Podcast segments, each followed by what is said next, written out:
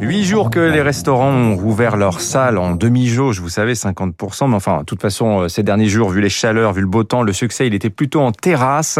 Alors, comment se porte la profession? Je vous propose ce matin le regard du fournisseur. Bonjour Jean-Baptiste Bissonnet. Bonjour Dimitri. Vous êtes le directeur des boucheries nivernaises. Alors c'est une marque euh, que quand on habite en Ile-de-France, on voit, on voit vos camions circuler. Euh, les boucheries nivernaises, rapidement, c'est une affaire de famille. Vous êtes la septième génération de bouchers. Euh, l'affaire commence euh, sous le Second Empire, sous Napoléon III. Tout à fait. L'affaire commence sous le Second Empire, donc Napoléon III. Oui. Euh, c'est une passion, la boucherie dans la famille, qui se transmet donc de père en fils. Oui. Depuis sept générations. Et chez les Bissonnets, on se transmet le couteau. Voilà. L'amour du métier, c'est la sélection des produits de qualité pour après pouvoir les proposer à nos chers clients. C'est une belle PME aujourd'hui, hein, 50-55 millions d'euros de chiffre d'affaires dans une année normale, je précise, parce Tout que. L'année du Covid a été extrêmement rude pour vous avec la fermeture euh, des restaurants. Euh, vous allez nous raconter un petit peu cette année, mais d'abord euh, la réouverture des restaurants depuis le 19 mai, avec cette seconde étape le 9, hein, le 9 juin, avec rouverture des salles.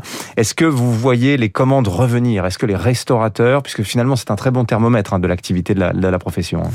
Tout à fait. L'activité a, a redémarré en, en trombe et on a vu vraiment un engouement de la part euh, Hmm. bah, des, des- des clients, euh, des restaurateurs qui se sont rués euh, sur, sur les terrasses et, et la, vie a, la vie a repris. Donc bien entendu, plus de personnes en terrasse, plus de commandes pour nous dans, dans les ateliers. Votre grand-père était fournisseur de l'Élysée, euh, il fournissait le général de Gaulle qui payait lui-même sa viande d'ailleurs, hein, c'était pas sur fonds publics. Exactement. Euh, combien vous avez de clients aujourd'hui sur la région parisienne avec les boucheries nivernaises Nous avons plus du 1000 euh, de clients Ouais. sur la région parisienne. Voilà, restaurateurs. Restaurateurs, Ouais, hôteliers, et nous ne fournissons pas que seulement sur la région parisienne, mais nous expédions en France et même à l'étranger. Alors, vous dites ça repart en trombe, mais en termes d'activité, comparé à une année normale, disons l'année 2019, euh, Mhm. en termes, en pourcentage, on en est où là? Vous en êtes où exactement? En pourcentage, il nous manque encore, euh, on va dire, plus de 10% d'activité pour retrouver vraiment une, euh,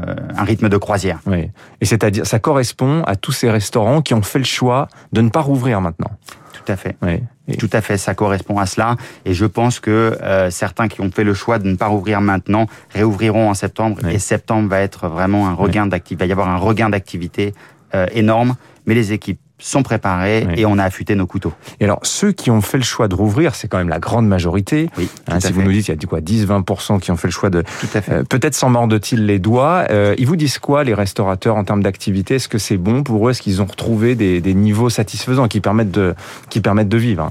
En termes d'activité, les restaurateurs euh, sont, sont contents. Euh, néanmoins, c'est clair que pour certains, il leur manque encore euh, un certain pourcentage de clientèle Mhm. qui, je suis sûr, dès, dès septembre rétablira les comptes. Alors, vous me disiez tout à l'heure, quand on préparait l'émission, les boucheries nivernaises, vous êtes, un, vous êtes un peu des survivants, malgré tout, parce que l'année dernière, la crise, ça a été d'une violence sans précédent. Exactement. Racontez-moi votre crise du Covid, de mars 2020 jusqu'à jusqu'à cette année. Ça, ça, vous êtes passé par quelles étapes? Alors, ça a été euh, premièrement l'annonce, l'annonce une douche froide. On, on s'est retrouvé donc, euh, on va dire un peu, un peu tétanisé, mais on a tout de suite euh, extrêmement bien réagi. On a euh, permis aux, aux équipes euh, bah, de rentrer, de rentrer chez elles. Quoi. Tout le monde est rentré chez soi.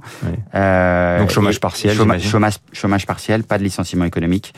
Euh, et il a fallu, bien entendu, euh, trouver euh, une porte de sortie à toutes les belles euh, marchandises et fournitures que nous avions euh, dans, nos, dans nos salles de maturation. Oui, parce que vous êtes fournisseur des restaurants, mais vous avez aussi vos boucheries. Donc là, ce sont les particuliers.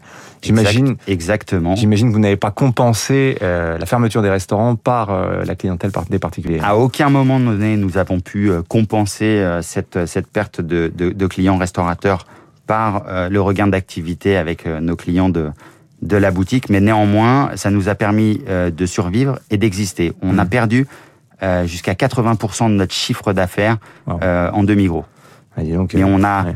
persisté. les équipes qui ont travaillé d'arrache-pied, je les félicite et je les remercie, ont permis aux boucheries nivernaises d'être encore là aujourd'hui et de pouvoir montrer aussi pendant la crise que nous Oui. étions toujours là pour nos clients. Parce que, bien entendu, comme on le sait tous, certains restaurateurs ont fait le choix de fermer et d'autres ont mis en place euh, une vente à emporter. Et cette vente à emporter a permis vraiment de garder euh, le moral Mm. et de garder le cap. Alors, je vais vous poser une question, évidemment, sur laquelle vous n'êtes pas neutre, mais tout de même, je vous la pose. Quelle est aujourd'hui la place de la viande dans l'assiette du chef? Est-ce qu'aujourd'hui, vous sentez les prémices d'un mouvement anti-viande, d'une réduction de la place de la viande euh, dans la, sur les cartes des restaurants? C'est le cœur de votre métier, évidemment. Est-ce que vous sentez cela ou est-ce que c'est plus une vue de l'esprit ou un autre marché, finalement?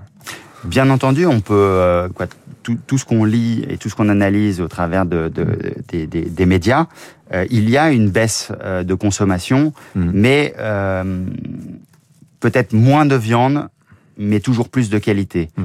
Les critères des boucheries nivernaises depuis la création de la marque Boucherie Nivernaise par mes grands-parents, un mot, qualité. Et mm. aujourd'hui, le consommateur a besoin de conseils, a besoin d'être rassuré, tout simplement parce qu'il fait confiance à son boucher qui aura sélectionné pour lui des superbes produits de qualité auprès d'éleveurs renommés. Merci Jean-Baptiste Bissonnel, directeur des boucheries nivernaises. Une belle affaire familiale. C'est bien quand même qu'il y a de la transmission comme ça d'une génération à une autre. On sait que ça, c'est un vrai sujet hein, pour les PME, les TPE françaises. Merci d'être venu nous voir ce Merci beaucoup Dimitri. Dans un instant, trois minutes.